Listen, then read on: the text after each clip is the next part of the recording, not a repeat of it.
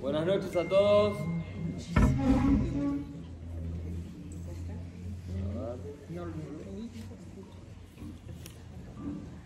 Que, que- que las palabras que digamos hoy sean Leilun Nishmat, Lea, Bat, Miriam. Quiero antes de empezar agradecer mucho, ahora se fue, pero a, a Monte Sinai, a mi querido Jack, que organizó todo esto y se ocupó con mucho cariño, con mucho esfuerzo. Muy, muy contento. ¿Micrófono? ¿No se escucha? ¿Más o menos? ¿Dónde lo ponemos?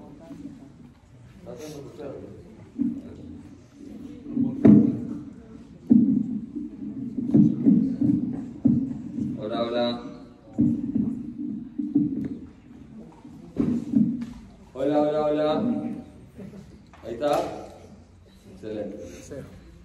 Estoy muy contento, muy, muy feliz de estar acá. Eh, veo gente que aprecio y quiero mucho. Dios quiere, les pido más cerca. Ahora ya en un momento empiezo a gritar. Ahí está. Hola. Ahí, ok. Mi deseo para la noche de hoy, si Dios quiere que la pasemos bien, pero que aprendamos también. Y que podamos llevarnos herramientas y un mensaje que nos ayude. Les voy a contar una historia que me contaron hace muy poquito que me pareció fascinante. Y tiene que ver con lo que estamos pasando como pueblo. Sé que una vez un rabino hace poco subió un taxi en Israel. Entonces hay una forma de saludar, una expresión de cómo saludar a alguien. El hombre se subió, un rabino era religioso, subió al taxi y le dijo al taxista, Shalom Ashumha, ¿cómo estás hermano? ¿Todo bien? Dice que el, el taxista, los israelíes son dulces pero son ácidos a veces. Le dice, nada de ají, nada hermano, vos no sos mi hermano. Entonces el rabino le dice, sí, te digo que precisamente somos hermanos, ¿cómo estás? Dice, no, no, no, se da vuelta y dice, vos no sos mi hermano, nosotros somos diferentes, vos sos religioso, yo no soy religioso, decime hola y listo. Entonces el rabino insiste y le dice, disculpame, pero, pero yo creo que sos mi hermano. Yo tuve un maestro, le dice, que me enseñó que vos y yo somos hermanos. Entonces el taxista le dice, ¿así quién era ese maestro? Y este hombre le dice, Hitler. Hitler me enseñó que nosotros somos hermanos. Porque cuando vinieron con el pueblo judío le hicieron distinción entre hombres, mujeres, grandes, chicos, religiosos, no religiosos. Nos hizo entender que todo el pueblo de Israel es uno y está conectado. Historia fuerte, pero muy cierta. Uno de los mensajes de esta pequeña historia es esto. El pueblo de Israel somos uno, somos un pueblo y cuando lamentablemente hay situaciones difíciles y de adversidad, nos despertamos a esa realidad. Este es el segundo mensaje, que lamentablemente a veces tomamos conciencia de eso en momentos difíciles y, y duros. Pero es seguro que somos un pueblo y estamos conectados. Y cuando hace falta no, no hay distinción de qué país sos, de qué nivel de religión, tú unís, te conectás, ayudás y estás presente para el otro. Pero hay un mensaje más de, este, de esta historia. Y es que a veces, paradójicamente y lamentablemente, nos es más fácil conectar y expresar amor y cariño con gente que está lejos que con gente que está cerca. Y eso no es porque seamos malos. Siempre cuento, acá en Argentina saben que son fanáticos del fútbol, acá me imagino que también les gusta. ¿Saben qué pasa en la cancha cuando alguien hace un gol? ¿Qué pasa? ¿Hacen un gol? ¿Qué, qué- hace uno que está ahí? ¿Cómo te feste- festejas? ¿Con quién te abrazas? ¿Y quién es el que tenés al lado? Ni lo conoces. Y lo abrazás más fuerte que abrazás a tu hijo quizás de repente. ¿Por qué? Porque a veces es más fácil conectar y abrazar a alguien que no tenés, a veces, no siempre, una historia en común. Una historia de momentos lindos, de amor, de alegría, y también a veces hay una en toda historia, en todo vínculo normal, hay una historia de luz y una historia de, los- de lo contrario, hay una historia de dolor. Siempre. Pues no, las relaciones no son siempre positivas. Hay momentos duros. Entonces, a veces, Cuando escuchamos la palabra hay que unirse, hay que conectar, y esto es lo que estamos escuchando ahora de los Jamim, que nos dicen, una de las correcciones que tenemos que hacer como pueblo ahora con lo que está pasando en Israel es que es, unirnos, es conectar. Y eso es cierto, pero no hay que olvidarse de una regla fundamental. El área más importante donde tenemos que conectar es adentro. Es con la esposa, es con los hijos, es con los padres, es con los hermanos. Y a veces ese es el trabajo más difícil. Es el trabajo más difícil y es el trabajo que mayor fruto va a dar. Y que nos coste no quiere decir que somos malos. Es cierto, es más complejo. Tengo una historia con esta persona. Entonces, lo que quiero que tratemos de hacer la noche de hoy, quiero que sea un encuentro genuino, un encuentro que hablemos de verdad. Y si no hablamos de verdad, el mensaje no nos va a servir. Es pensar juntos las condiciones y el trabajo que tenemos que hacer para poder conectar de verdad con los que tenemos cerca. ¿Ok? Y para estructurar la charla y que la podamos entender, me dividí en tres puntos.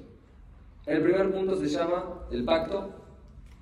El segundo punto se llama la nube. Y el tercer punto se llama el verbo. El pacto. La nube y el verbo. Cuando termine la conferencia se van a poder acordar bien los puntos.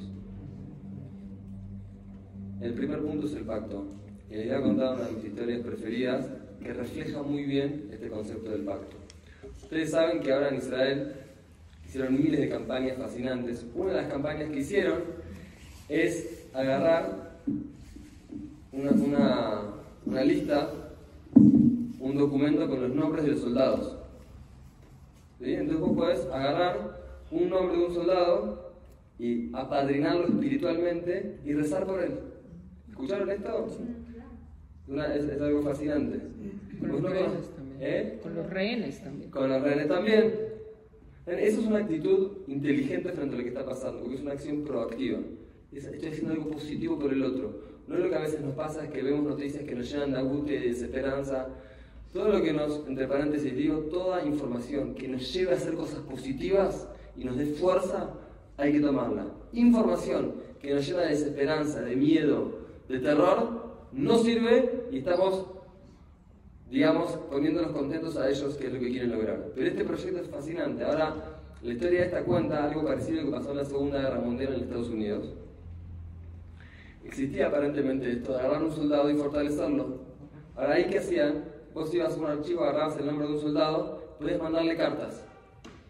Preguntarle cómo está, qué está pasando, contarle qué pasa en el país, recibir cartas de él. Esta historia, vamos a ponerle nombre así se hace más real, cuenta con una mujer llamada Shane, una, chica jovencita americana, le empezó a mandar cartas a un soldado que estaba en el frente de batalla que se llamaba Michael. Entonces, empiezan una relación de cartas, una carta va, una carta viene, empiezan a, a, charlar, empiezan a conocerse, empiezan a profundizar la relación, Michael y Shane. Esta es una relación cada vez más fuerte, dos muchachos jóvenes, solteros, termina la guerra, obviamente sin poder verse el uno al otro. No es como ahora que puedes mirar el perfil. Entonces, se hacen muy cercanos, muy queridos, termina la guerra, el hombre sobrevive y obviamente ¿qué dicen? Te quiero conocer, vamos a encontrarnos. Dicen, ok, vamos a encontrarnos el martes a las 12 del mediodía en el restaurante vamos a decir, de un hotel del Hilton. ¿Sí? Un hotel lujoso. Estaban los dos muy emocionados.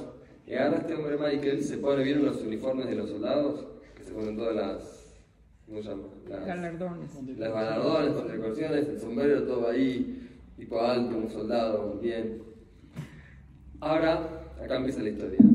Este hombre dice: La de a las 10, dice: Voy a llegar a las 12, voy a llegar 12 menos cuarto. Y voy a sentarme en la mesa del fondo al costado y voy a esperar a que llegue Shane. Es dura la historia, pero ¿qué dijo? ¿Qué pensó? Dijo, no la conozco. Quiero ver quién viene. Y dijo, quiero ver quién es, quiero ver cómo se ve. Feo, ¿no? Superficial, duro. Pero es lo que dijo, es la, es la historia. Entonces fue y se sentó en la, en la, en la mesa del fondo del restaurante. 12 en puntos, abre la puerta del, del restaurante. Ah, me olvidé, dijeron, ¿cómo voy a saber que sos vos? No te conozco. Entonces ella le dijo, voy a entrar con un ramo de flores blancas. No sé qué tipo de flores, con un ramito de flores blancas, unas rosas blancas. Voy a entrar y me vas a reconocer a mí. 12 en punto, está Michael mirando en la punta del restaurante, se abre la puerta del restaurante, entra Jane, rosas blancas, la mira y dice, no, no le gusta para nada. No era una mujer muy atractiva. Entonces, este hombre empieza un diálogo interno, empieza a decir, ¿qué hago? No puede ser tan malvado, tan superficial, tan mala persona de irte. Esta mujer te mantuvo toda la guerra. Y otro hombre decía, andate. Andate. Y empezó a tener una lucha interna, que sí, que no, que sí, que no. Y gracias a Dios, una persona buena, inteligente, dijo, ¿cómo te vas a ir? Quédate acá, sentate con ella, toma un café y no te gusta, no pasa nada, te vas. Así que va, ella se sienta en una mesa y él se acerca a la mesa y le dice, buenas noches, Shane. Y ella lo mira y le dice, no, yo no soy Shane. Shane me dijo que te las flores y que ahora ya estaba llegando en un ratito. Espérale acá. Se sienta en la mesa, pasan dos minutos y se abre la puerta del restaurante y entra Shane. Y Shane efectivamente, era una mujer muy, muy hermosa. Todo el restaurante pasó Jane, se dio vuelta a mirarla, una mujer muy, muy linda. Se sienta, él está emocionado, empiezan a charlar, que sí, que no, que la guerra, qué increíble que nos vimos, contentos, los dos emocionados. Termina el almuerzo, todo bárbaro, se están por ir, ya quedaron para verse de vuelta, los dos contentos, y él le dice, Jane, perdón, estoy muy contento, gracias por todo. Te hago una pregunta, ¿qué fue lo que pasó al principio? ¿Por qué mandaste? ¿Quién era esta amiga que mandaste? Y esta Jane lo mira, como diciéndole, ¿hace falta que te explique? Y él se te voy a explicar. Le dice, yo no soy tonta. Yo sé, que me conozco, que soy una mujer atractiva, Dios me hizo una mujer muy linda. Pero tenía miedo. Tenía miedo de que vos seas como muchos hombres un hombre superficial y me elijas por mi aspecto físico. Entonces dije, te voy a hacer una prueba. Y a pedirle a esta persona, que es una persona no tan linda, a ver qué ibas a hacer. Y ella le dice, cuando vi que te quedaste y que no te fuiste, y él le dice, pero obviamente, ¿cómo me iba a ir? Dios no quiera. cuando vi que te quedaste y no te fuiste, dije, con este hombre puedo construir algo. Porque no voy a estar al lado de un hombre que tenga una ansiedad de que está conmigo por mi cuerpo. Quiero saber que mi vínculo con esta persona se va a sostener en algo más profundo, en algo más real. Este cuerpo en algún momento va a decaer. No voy a ser linda toda la vida. Quiero sentir que estoy al lado de una persona que realmente me elige por algo más profundo. Este es el concepto de pacto. No puede haber unión en, en un vínculo ni de pareja, ni de, padre e hijo, ni de amigos, si no hay un pacto. El pacto quiere decir tener la madurez emocional para entender que vas a quedarte en el vínculo, inclusive cuando lo que te devuelva al vínculo no va a ser únicamente placer. Y no existe ningún tipo de relación verdadera, humana, que todo el tiempo genere placer. A pesar de que eso es lo que buscamos hoy en las relaciones, es mentira. ¿Por qué tenemos esa imagen de los vínculos? Por lo menos hasta cierta edad. Muy bien.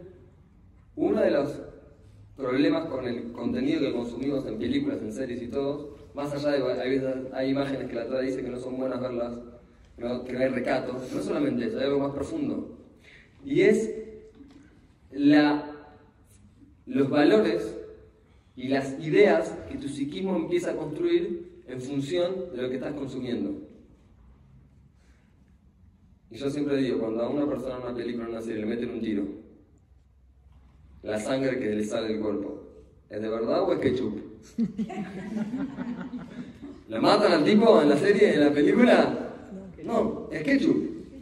Sin embargo, cuando hay una escena de amor romántica, nosotros nos emocionamos con eso y decimos, ¡Wow, ¡increíble! No tenemos que eso también es ketchup.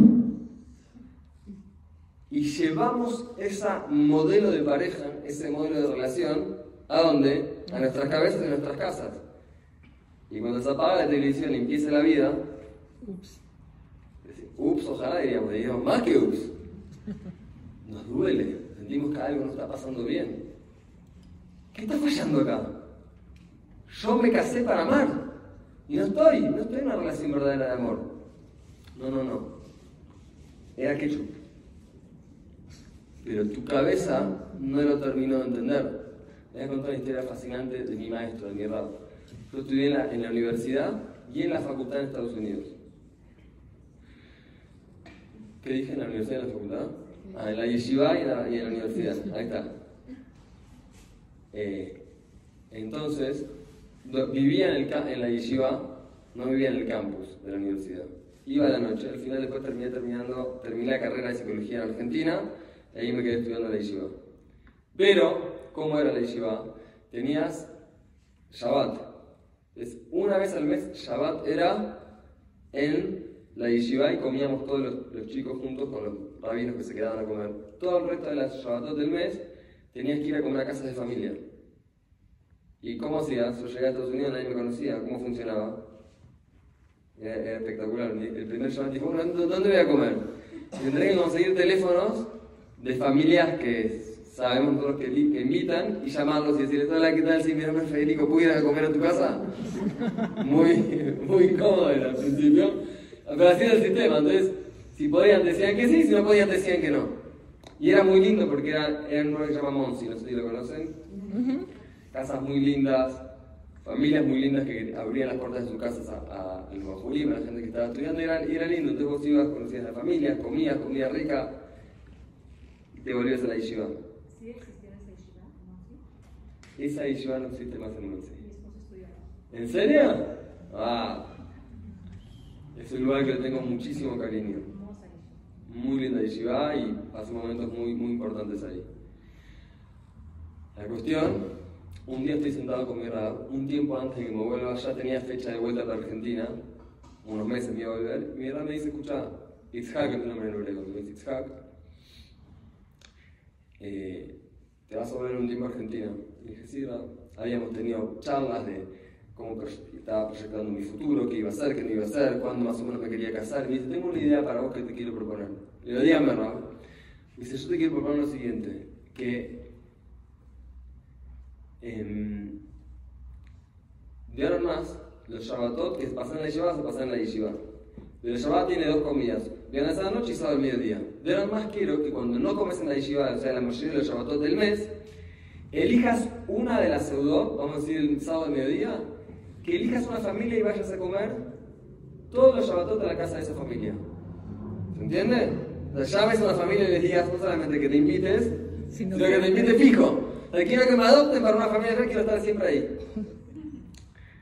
Y le digo, bueno, está buena la idea le digo al le digo, pero explíqueme por, por, qué me está recomendando esto. Y mire lo que me dijo mi rabo. ¿Se imaginan por qué? Me dijo así. Excelente. Me dijo el rabo, cuando vos vas pivoteando, vas saltando de casa en casa, de familia en familia, entras a la familia, ¿cómo se imaginan que es? Todo, primero Shabbat. Porque sé que hace media hora estaba toda la casa dada vuelta, pero en Shabbat normalmente en la casa como están, todo ordenado, la mesa puesta, el mantel, las velas, comida rica.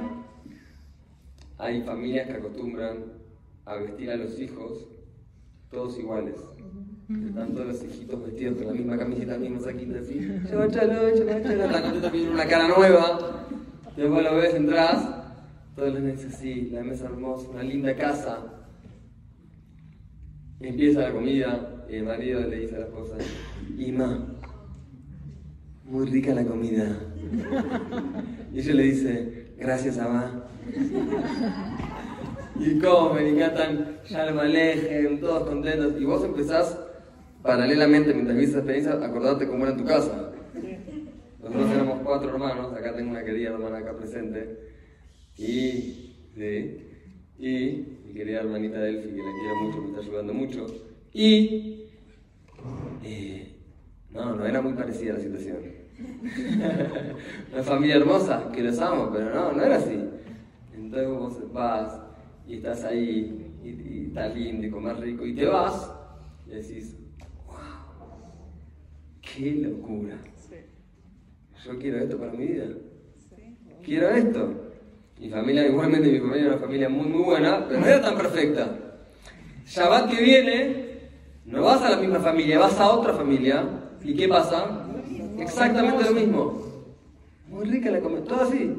Te vos decís, repetiste eso durante un año, en algún momento se te arma como las series. La imagen de que esa es la dinámica en una, en una familia.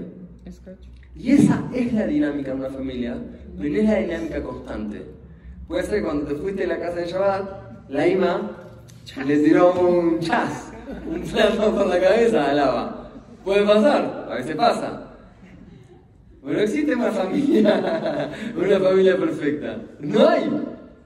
Pero una mente inmadura a veces, un muchacho joven, no lo entiende. Entonces mi me explicó todo esto y me dijo, si sostenés el Shabbat y vas siempre fijo a una, a una familia, va a llegar un momento que qué? Que se van a caer las... Se van a caer los personajes, vas a ver lo que hay detrás del telón y vas a ver la dinámica normal de una familia. No una familia mala, una familia normal, imperfecta, y vas a ver cómo resuelven los conflictos. Dije, increíble. básicamente me está diciendo entrar en intimidad verdadera con una pareja con una familia. Y mira lo que pasa y aprende, porque me dijo, es peligroso que no entiendas esto. Y que encares una vida familiar con ideas inmaduras que no existen. Sigue la historia. Volví una semana después, me dijo, pensá en alguien. Elegí una familia, todavía me acuerdo de ellos, una familia muy, muy buena. Y dije, elegí esta familia. ¿Qué opina? Miren, miren lo que era mi maestro. Esto es un verdadero maestro. Me dice, muy buena lección. Pero lo veo que queda medio trabado. Como que no me, no me da lo que hay, no asiente. Y digo, ¿qué pasa? ¿No, no, no le gusta? Me dice, te dijo, una muy buena familia. digo, ¿por qué no me da lo que hay? ¿Por qué no, me, no está contento? Me dice, estoy muy contento. Nada más me dice que yo estaba pensando en otra idea. Le digo, ¿qué idea? Y en la idea que tuvo mi Rab se ve que es un hombre gigante espiritualmente. ¿Qué idea tuvo mi Rab?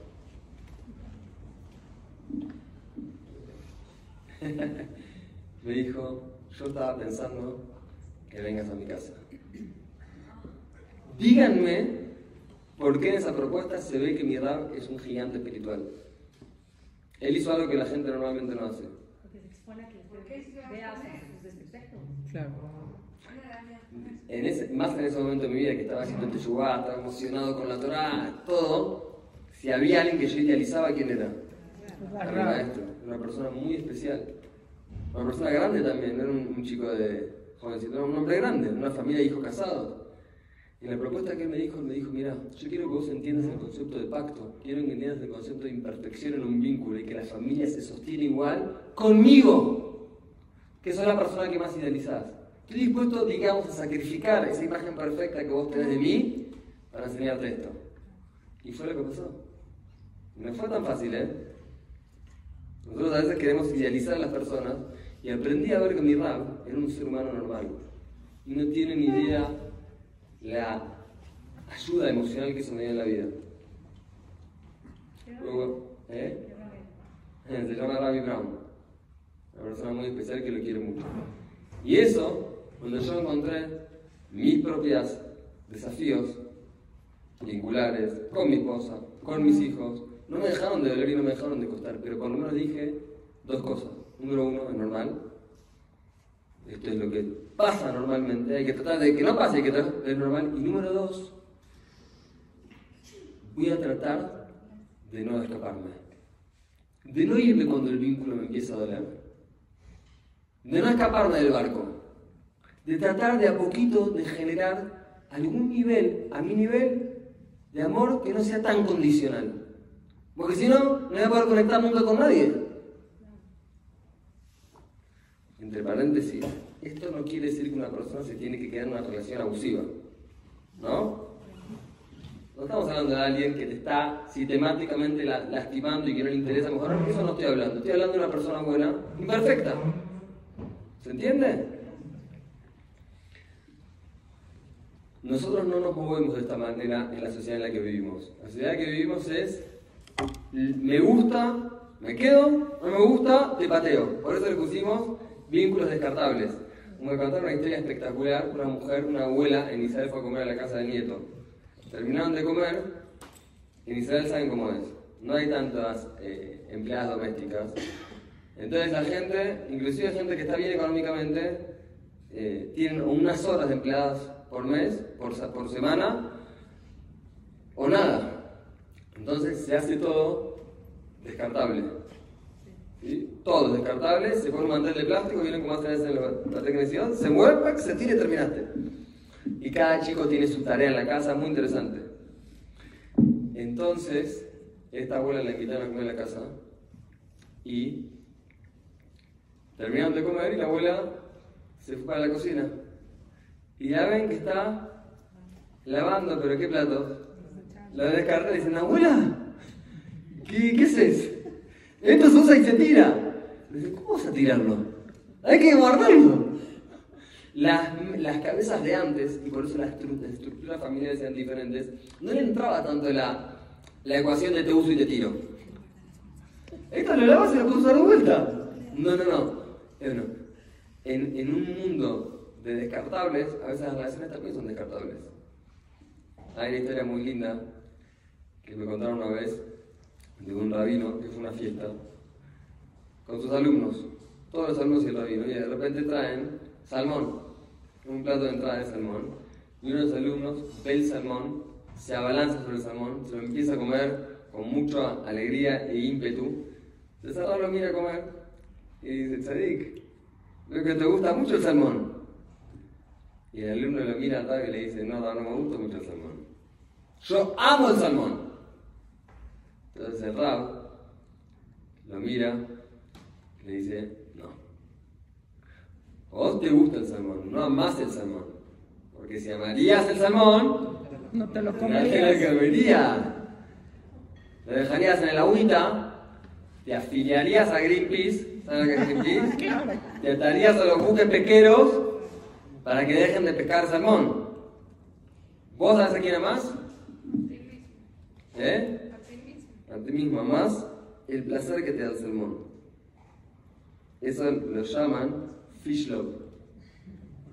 Fish love, cuando amo el placer que me das.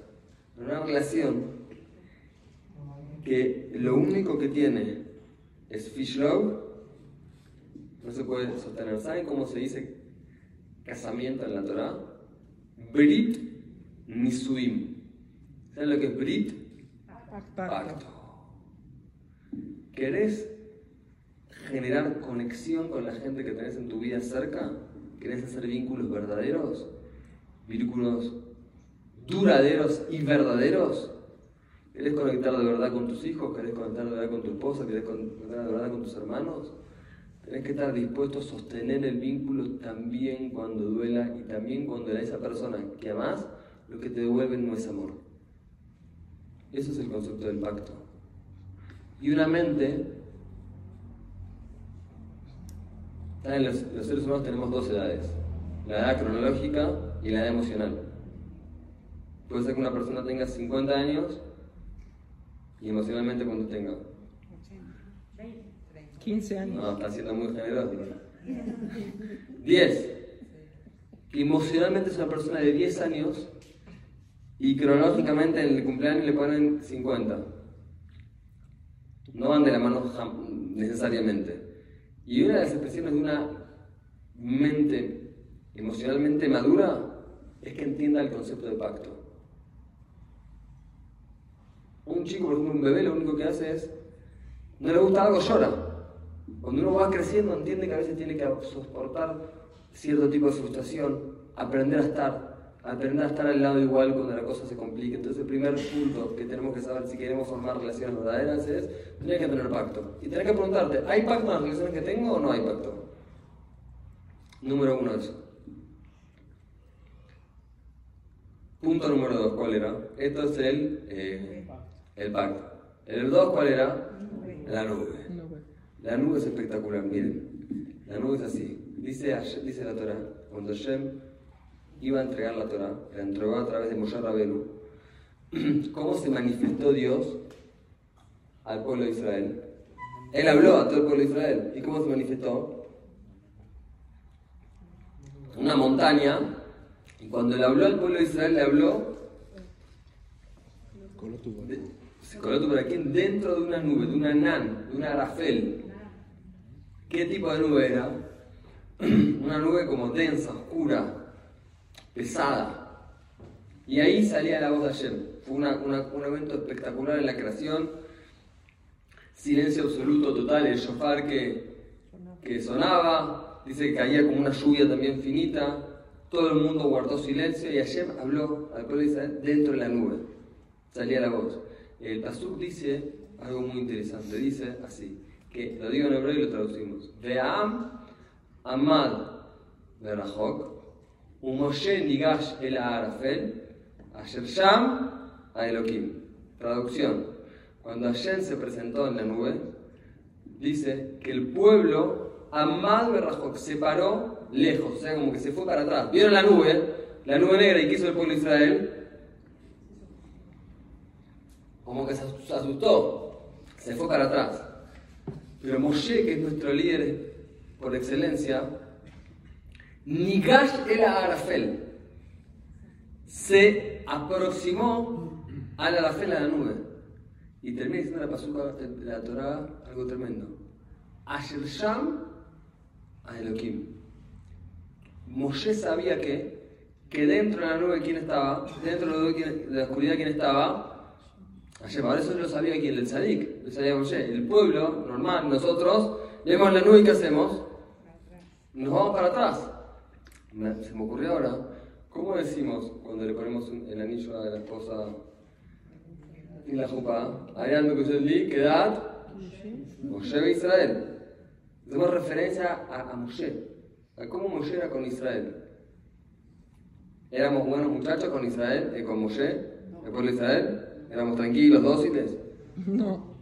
Complicados. ¿Sabía? ¿Eh? Bien pueblo de los servicios. Sin embargo, Moshe hasta el final estuvo con nosotros. Pero escuchen esto, miren qué maravilloso. Dice Rabbi Nachman, mi es algo fascinante. Una persona normal ve la nube y se va para atrás. Los tzadikim entienden que detrás de la oscuridad, adentro, que hay luz. Está lleno. Por eso no se quedan con la cáscara, ni de las situaciones, ni de las personalidades voy más adentro, no solamente, esto, esto es más que el pacto, no solamente no me escapo, sino que ¿qué hago? Avanzo y busco la luz que hay en vos. Los sadikim nos enseñaron que todo ser humano tiene luz. Nada más hay que creer que hay luz ahí adentro, no hay que pararte a buscarla y encontrarla. Cuando encontrás esa luz, esa luz genera admiración y la admiración está muy asociada al amor. Claro, por eso. ¿Sí? Y todos también tenemos nube, que es nuestra imperfección. Cuando uno cree ese paradigma, que todos tenemos a llama adentro, no parás hasta que lo encontrás. Hay veces que eso es más fácil, hay veces que hay personalidades, hay esposos, hay mujeres que tienen la luz más brillosa y se deja ver más atrás de la luz. Hay hijos también. Y hay otras personalidades que tienen el voltaje un poquito más, eh, más bajito y más difícil encontrarlo.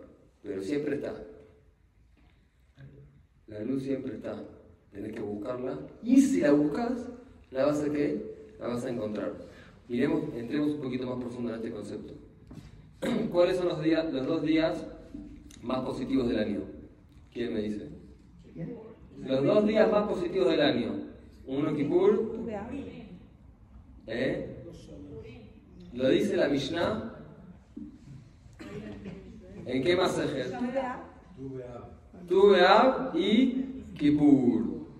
Dice la Torah, dice la, Mishnah, los dos días más positivos del año son Yom Kippur y el segundo era Tubeab. ¿Qué es Tubeab? El día de los que del día de los novios, del día de los, sería el día de los enamorados. ¿Qué dice la Torah que pasaba ese día? Que salían. Muy bien. Dice que las chicas, las chicas se intercambiaban la ropa, ropa blanca, para que, más allá del extracto social que cada una tenía, no se sientan avergonzadas, que una estaba más linda y una estaba más fea. Entonces se vestían con ropa blanca prestada y salían a los viñedos, a, las montañas, a los campos, a buscar qué? Pareja. Increíble. Pagaron el CENIU todo, las chicas salían a buscar pareja. Entonces dice la Torah que obviamente había diferentes perfiles de mujeres, diferentes, diferentes chicas. Y dice la Torah que qué decían las chicas? Las que eran como Shane, ¿sí? ¿Qué decían? O sea, que su fuerte era que eran chicas lindas, le decían a los, a los, iban cantando iban diciendo, Bajur, joven, tenés que mirar lo más importante en una mujer que es la belleza. La mujer fue hecha para la belleza y traían pesukim que decían eso y decían, como básicamente como que se estaban vendiendo a ellas mismas. ¿Estaban? ¿Sí? La belleza. Dice la Torah, las que tenían buena familia pero no eran tan agraciadas, que decían, lo primero que es la familia, la, familia, la belleza no importa. que la gente me ve la yofi, no importa la familia. Y así sucesivamente. Cada una salía y decía esto. Ahora, si uno mira el lenguaje que dice la Mishnah, lo digo en hebreo y lo traducimos, ellas decían así, Bajur, joven, sa na eneja urre. Decían así. La introducción eran todas decían lo mismo. Bajur, joven, sana eneja urre. Sa quiere decir eleva, na quiere decir por favor, eneja tus ojos y mira. Y ahí decían cada uno lo suyo. No, no mire la familia, mira la belleza. No mire la belleza, mira la familia. ¿Ok? Algo muy interesante en el lenguaje. ¿Por qué decían directamente re? ¿Eh? De alguna forma estaban diciendo eso, estaban diciendo, quizás no era lo único que decían, pero lo que estaban diciendo era, mirá lo bueno que hay en mí. Síganme el mensaje. ¿Por qué decían, Joven, por favor, levanta tus ojos y mírame. ¿Por qué no decían nada más, mírame?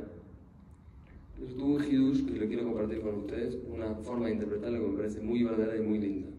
Ellas están diciendo así, por favor, por favor te pido que cuando me mires, sana el eje, que decir, levantar la forma de captarme. Mirarme de una forma más allá, más profunda. No te quedes con mi nube. Por favor te pido que mires la luz, que mires lo bueno que hay en mí. Sé que tengo nube y sé que tengo lo otro y soy consciente de lo bueno que tengo, eso es muy importante. Por favor, cuando me miras, a mí capta eso, capta mi luz. No te quedes en la nube, no te quedes en mi cáscara. ¿Qué quiere decir la palabra bajura?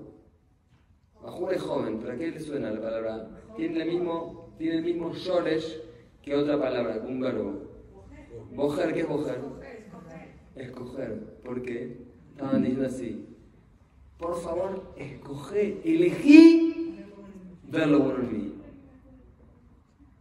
Y esto fue lo mismo ahora cuando estábamos leyendo la pelea pasada. Ayer también le dijo a Abraham Avinu, sana en en relación a qué? Cuando se separó de Lot, Abraham le dijo a Hashem, él se fue a buscar a Sodom y, y a una tierra espectacular, y Hashem le dijo, ahora que te separaste de él, levantá tus ojos y mirá y le mostró la tierra de Israel. Y le dice la misma expresión, sana eneja urre. Y yo dije, wow, ahora acá en México se me ocurrió, dije, ¿por qué? Lo mismo que mi, que mi libreto era de las jóvenes. ¿Por qué? Dicen que cuando llegaron los primeros colonos a Israel, ¿cómo era la tierra de Israel? ¿Era como es ahora? Un desierto, o sea, lo que dicen ahora es un milagro. ¿Por qué ella le dijo sana, sana en por lo mismo que las chicas? Le dijo, ah, pero mira, vas a ver la tierra de Israel y a simple vista quizás que vas a ver. No una tierra buena, una tierra árida. Que le viera como los ojos. Mírala por arriba, mira el potencial que tiene. Mira, mira hasta que encuentre la luz. ¿Saben que en psicología la percepción humana, saben que es completamente relativa y subjetiva? Uno ve en el mundo lo que busca. Un ejemplo espectacular, si uno quiere cambiar el auto, quiere comprarse, no sé, un Mercedes, X modelo, no sé los, modelos, pero un Mercedes, va por la calle y de repente que ve, ¿cómo puede ser? más Mercedes lo que pensaba. O una mujer que está esperando familia, va por la calle y que ve, embarazada, cuchillito de bebé. No sabía que en México tanta natalidad había, ¿eh? Y no es que había tanta natalidad, es que, ¿qué? es que tenés un chip en la cabeza, tu psiquismo está buscando eso. Entonces lo encontrás más. Eso se llama en psicología que hay un umbral de percepción, es decir, que tenemos paredes que las bajamos para ciertos estímulos y para otros estímulos las subimos. Entonces terminamos viendo en el mundo lo que querés ver. Como que la, la realidad y el mundo que vimos lo vamos construyendo nosotros en función de tu predisposición. ¿Cuál es, les voy a decir el ejemplo de esto, mejor que hay en la Torah para mí? ¿Cuál es una de las historias de amor más fuertes de toda la Torah? De Humash. Muy bien. Jacob con Rachel, excelente. ¿Cómo es la historia de Jacob y Rachel? Jacob ve a esta mujer y dice, es mi alma gemela, quiero, entendió que era la otra parte de su llamada y dijo, me quiero casar con ella. ¿Ok? El papá de Rachel era un, una persona un poco brava, no tan dócil, no tan buena, una persona tramposa. Y él le dijo, me quiero casar con esta hija tuya. No tengo plata. ¿Qué pacto hicieron? Voy a trabajar por ella cuántos años? Siete años. Dijo, me da banco. No hay problema, voy a trabajar por ella siete años. Perfecto. Ahora Jacob sabía que, que el papá era muy tramposo. Entonces le agarró a la mujer, le dijo, escucha, Eres vivo, pero yo soy más vivo, yo soy más inteligente. Estoy seguro que me va a querer engañar. Y me va a querer, te va a querer cambiar por quién? Por tu hermana. Por Lea. Y vamos a anteponernos a esto. ¿Qué vamos a hacer? Unas señas, unos códigos. No sé cuál es el código. Por ejemplo, no sé. ¿Cuál es tu comida preferida? ¿Cómo se llama la sopa esa roja? Pozole. Cuando yo te decía la jupa, ¿cuál es tu comida preferida? Me tenés que decir pozole. Si me decís quesadillas, tacos, sé que me, me, me engañaron. Quedamos, ya está, pozole, listo, sí, dale, ya está.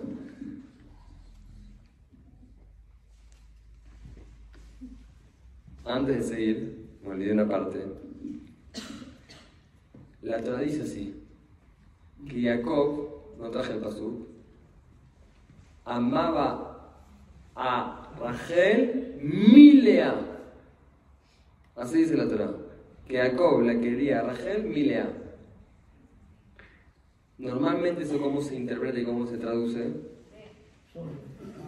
Más que Lea, exactamente. Que la quería más a Rachel que a Lea. Y obviamente porque la había elegido primero. Hay un rap que se llama Rab Genihovsky que dice no hay que entender así el pasuk. Hay que entender el pasuk de qué manera Ahora vemos la historia, ¿eh? Dice Ragnihovsky, una persona muy, muy santa, dice así, no es que la trata diciendo que le quería más a Rachel que a Lea, sino que la quería a Rachel, mi Lea, a partir del evento que sucedió con Lea. Es decir, a partir de lo que pasó en la historia entre y Lea, a partir de eso Jacob la quiso más. ¿Se entiende? No más que la otra, sino a causa de eso. Claro. ¿A causa de qué? Y esta es la historia. ¿De qué? qué ¿Cuál es el evento? Lo que pasó cuando le dijo, se fueron a la, a y le dijo, comida preferida, pozole, me caso, todo bien, llegan a noche y dice, Ragelita, ¿cómo estás? La mira, ¿y quién era? Leita. ¿Está bien? Dice, Jacob vio esta actitud de Rachel y dijo, wow, qué mujer, qué persona, qué humildad y qué entrega, qué capacidad de entregarse por su hermana, que estuvo dispuesta a sacrificarme a mí, ¿para qué? Para que ella no sufra. Y dice el Rab, yo leí esto un verano en las ocasiones, el Rab dice, a partir de esto el amor. ¿Ven? Esta es la aplicación que dijo el Rab. ¿Le gusta? A mí no me gusta. Vamos a pensarlo honestamente. ¿Qué hacemos? ¿Qué hago yo si me pasa eso a mí? Me voy a casar con una esposa, sé que mi suegro es un tipo complicado, le escuchamos a hacer un pacto, no me quiero casar con otra persona, quiero casar con vos. No me gusta, quiero casarme con vos. Puedo elegir a mi mujer, listo, vamos a hacer un pacto. Código, pozole. Llego a la jupa, me dice el código, cuando la miro no es.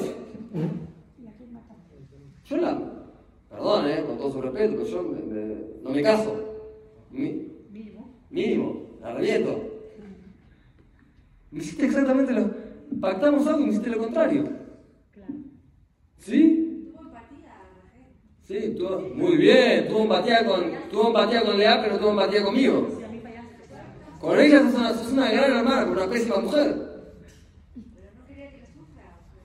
No, entiendo. En, en, términos de Rachel, maravillosa. En términos míos, no te quiero ver mal la cara. Justo planeamos para que no hagas esto. Un segundo. Respuesta. Esto se responde con la nube. Cuando, Jacob, cuando este Rab dice que Jacob la amó a partir de ese evento, le está diciendo lo siguiente. No vio la luz, no la amó porque era la única forma de interpretarlo. La amó a partir de eso porque eligió ver lo bueno en esa situación. Las personas que ven lo bueno que hay en el otro, no es porque es lo único que hay, porque elijo verlo. ¿Se entiende? Hay nube, pero me interesa la nube. Quiero ir más allá y quiero ver lo bueno que tiene la persona. increíblemente, cuando uno más hace foco en lo bueno que tiene el otro, ¿qué efecto genera? Cercanía y amplificas más el top del otro. Hace que crezca más. Admiración. Le das más fuerza. No, aparte lo fortaleces, el, fortaleces la luz del otro. Porque el otro empieza a crecer en él y empieza a responder a esa identidad.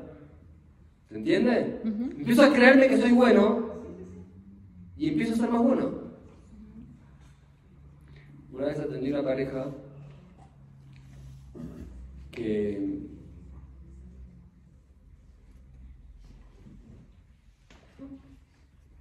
la mujer había cometido un error muy grande con uno de sus hijos y lo había lastimado mucho. Con un hijo y vinieron a verme y ellos eran conscientes de los dos que la mujer había hecho este, este, error. Y me empiezan a contar toda la historia con mucho, mucho dolor para las consecuencias que había tenido. Y el marido, en un momento de la charla, me acuerdo de la frase que me dijo, me dijo, vos tenés que entender que ella, dice la esposa, es el aire que yo respiro. Y yo me llamó la atención que me dijo esa, esa, cosa linda de la esposa, esa expresión de amor linda, en la misma oración que me estaba contando todos los horrores que se había mandado. Y la verdad que dije, wow, qué, qué hombre, qué lindo, qué, qué, qué, capacidad. Y yo le quiero hacer una pregunta, y yo me quedé pensando en ese momento. ¿Quién tiene suerte ahí? ¿Le gustaría a las mujeres estar casadas con un hombre así? ¿Es seguro su marido son así? O sea, ella es una mujer con suerte. ¿Saben cuál es la verdad verdadera? ¿Quién tiene suerte de verdad ahí? Él. Él. ¿Por qué?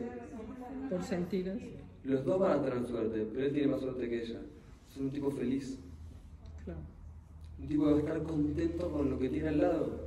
Y no porque la mujer sea perfecta, porque elige ver lo bueno que tiene. Elige atravesar la nube y ver la luz. Y eso es una elección. Es una elección. La gente que está contento con sus hijos, con su pareja, con lo todo, no es porque son lo mejor, es porque ellos lo miran de una forma que sea lo mejor. A veces que hay gente que es más fácil, hay gente que es más difícil, pero no importa, hay que ser inteligente. Aplica con todos los vínculos esto, hasta con los objetos. Hay gente que tiene, por ejemplo, un auto que o una comida que no es tan rica, o un auto que no es más rico, ¿y qué dice? Este auto es lo máximo. Es lo número uno. Y se lo creen. Y son felices. Después quizás cuando lo que pueden cambiar lo cambian. No se quedan estancados en eso, pero lo que tengo yo es lo mejor. Mi familia es lo mejor, mi esposa es lo mejor, mis hijos son lo mejor. No porque soy un tonto que no ve los defectos que tienen, porque elijo atravesar la nube. Estamos diciendo esto rápido, obviamente es un trabajo. Hay gente que es más fácil, hay gente que es más difícil, pero que hay que trabajarlo para poder ser felices, para poder unirse, para poder generar relaciones de cercanía, de amor, de intimidad emocional.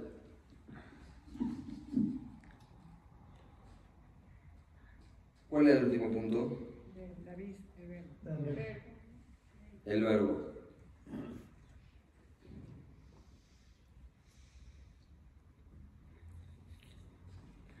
Hasta ahora hablamos de algo que es más, que es un trabajo de uno con uno mismo. El verbo, vamos a ir a otro nivel. Quizás puede ser que sea el más importante. Y también le voy a contar una historia acá, una historia espectacular.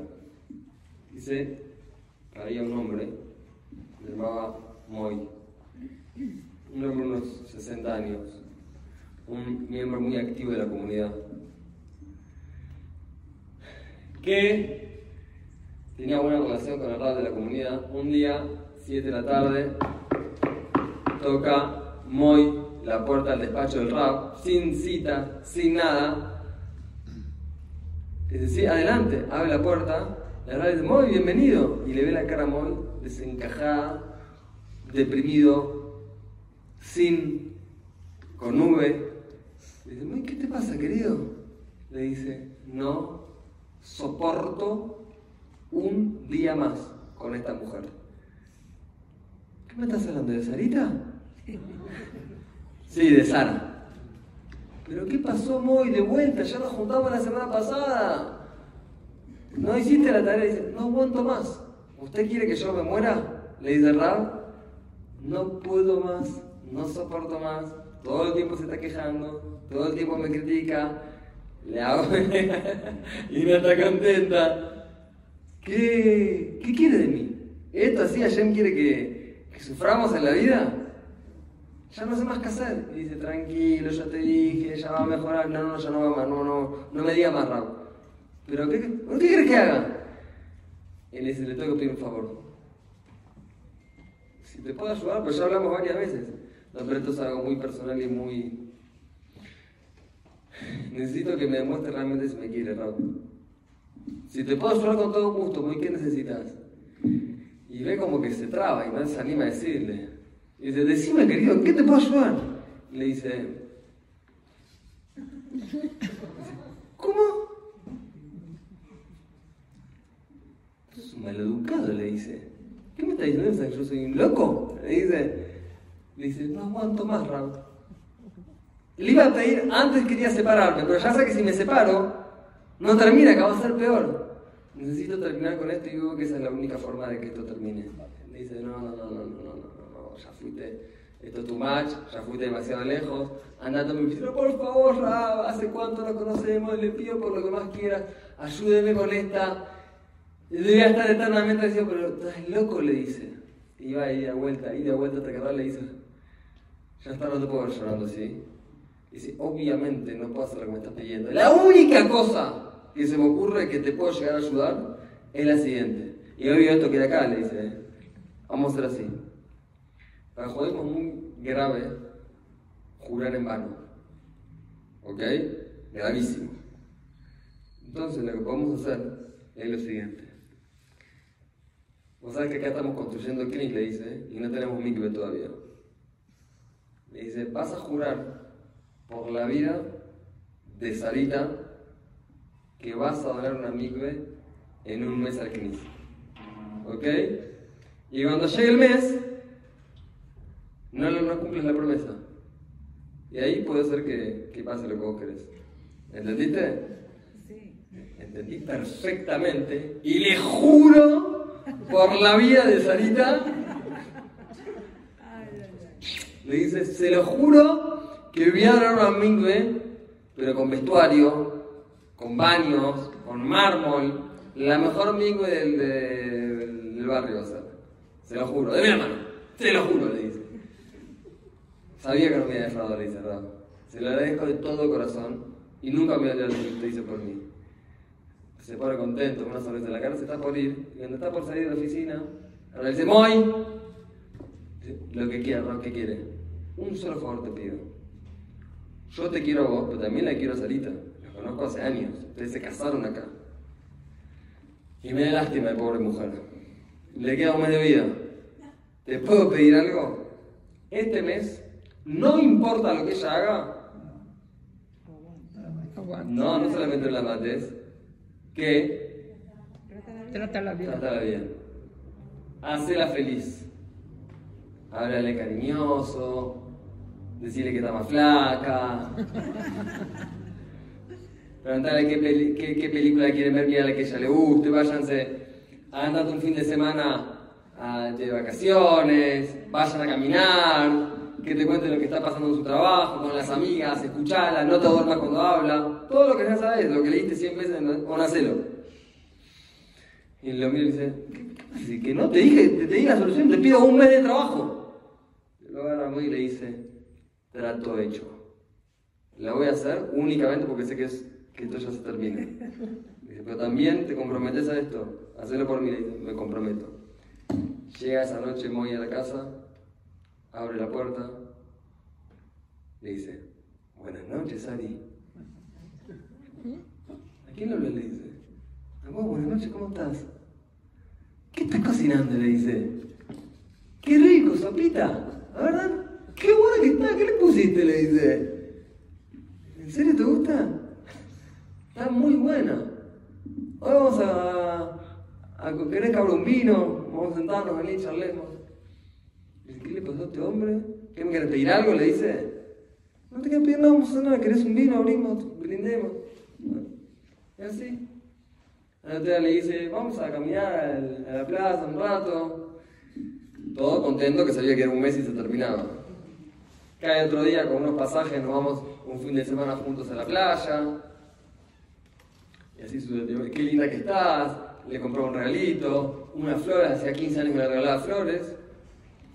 Pasan tres semanas, de repente no tocan la puerta del despacho del rabo. Tiran la puerta abajo. ¿Quién hay? Se asustó el rabo. Abre la puerta, estaba muy ahí, con la cara peor que antes. Y le dice, Rab, estoy desesperado. ¿Qué te pasa? Falta una semana, tranquilízate, ya se termina todo. Le dice, cancémele todo, me cancela todo. ¿Que te cancele qué? Cancéleme la promesa, le dice. ¿Vos estás jugando conmigo? ¿Cómo te cancela la promesa? Cancéleme la promesa. No sé lo que pasó, un milagro, se abrió el mar rojo, algo raro. Eh, es buena. Es buena, estoy contento con ella, me trata bien. Se parece más a la persona que me enamoré cuando me casé. Y me muero si se muere. Me muero. El lo mira y le dice, disculpame querido, o sea, te entiendo, eh, te siento, me duele, pero juraste, hiciste así, me diste la mano, no me pongo así para atrás, lamentablemente le queda una semana de vida. Se pone a llorar, le dice, no puedo, no puedo, la amo, estoy contento con ella, que sí, que no, que sí, que no. Le dice, mira, no hay salida, una sola salida ahí. ¿Cuál es? cumplí la promesa. Él dice, no se la dijo todavía al rato. Y le dice, bueno, no hay ningún problema, no, no, no ningún hombre. ¿Cuál es el mensaje de esta historia que es cómica pero que es muy cierta? La, la historia, la, el mensaje de esta historia es que aparte de tener pacto y aparte de ver, de atravesar la luz y ver la luz que es el otro, el amor se construye dando, invirtiendo y brindándose para el otro. ¿Por qué se llama el verbo este punto? Porque había una, una conferencia que están hablando de las relaciones interpersonales y levantó la mano una persona del público y le dijo, muy lindo todo lo que está diciendo señor, pero yo no puedo, yo no la amo mi esposa. No sé qué hacer, pero no la amo. Y el hombre le dijo, dígame cómo hago para amarla, porque no aguanto más. Y el hombre le dijo, el conferencista le dijo, ámela. El hombre le dijo, no la amo, y el conferencista le dijo, ámela. Y el hombre le dijo, no me está entendiendo. Diciendo que no la amo. No la amo. Le estoy pidiendo que me ayude a saber cómo hacer para amarla. El conferencista le dice, por eso le digo, ámela. Pero estoy diciendo que no la amo, ¿no me entiende? Y el hombre le dice, no, el que no me entiende es usted. Que el amor es un verbo. Que vas a amar cuando ames, cuando te entregues, cuando des. Muy importante entender que el dar que genera amor es un dar en función de qué? De la necesidad del otro. No somos iguales a la pareja y no todos necesitamos lo mismo. A veces es muy común cuando una pareja está en conflicto que tienen muy claro lo que no le gusta a la otra. Decir, bueno, señora, calles un segundo, señor, calles un segundo. ¿Qué quiere? ¿Saben qué pasa ahí generalmente? A veces no tenemos tan claro, ni uno mismo, qué es lo que necesitamos. Y son cosas muy simples a veces. Pero el amor que estamos hablando es dar en función de lo que el otro necesita. Y a veces no es lo que nosotros daríamos a priori. Hay que preguntarlo. Una persona que quiere tener una relación de cercanía, de conexión y humor y unión, tiene que estar comprometida a? A dar. Y eso es amar. Lo mismo con los hijos. Saben que a veces amar a un hijo es poner un límite. A veces amar a, una persona es darle algo que vos no te gustaría. Hay un capítulo de Los Simpsons que Homero le regala a March una bola de bowl, de, de boliche. Y una jugada boliche esa. ¿Para quién era la bola? Para, él. Ayer nos está dando todo el tiempo a nosotros, pero ¿saben cómo nos da ayer? específicamente la, forma que nos podemos recibir. Si ayer nos daría sin filtros, nos moriríamos. Sería una luz tan grande que no la podríamos asimilar. De la misma forma, hay que darle al otro. Y para eso, hay un concepto en terapia que se llama los mapas de amor. Es definir cómo se siente amado el otro. ¿Qué necesita el otro de mí? Hay que preguntarlo. Hay que preguntarlo y hay que comprometerse a hacerlo. Sata si podemos Generar relaciones que tengan pacto. Que no nos escapemos cuando nos duele. A aprender a ver más allá de la nube y elegir ver lo bueno que tiene el otro. Y entender que el amor es un verbo. Entender que para amar hay que brindarse y entregar en función del otro. Dios nos va a dar la grajá de poder tener relaciones con verdadera unión, con amor y con intimidad. Entonces, que lo podamos aplicar en buena hora y que tengan mucho shalom bait y mucho amor en sus vidas. Gracias por eh, escucharme.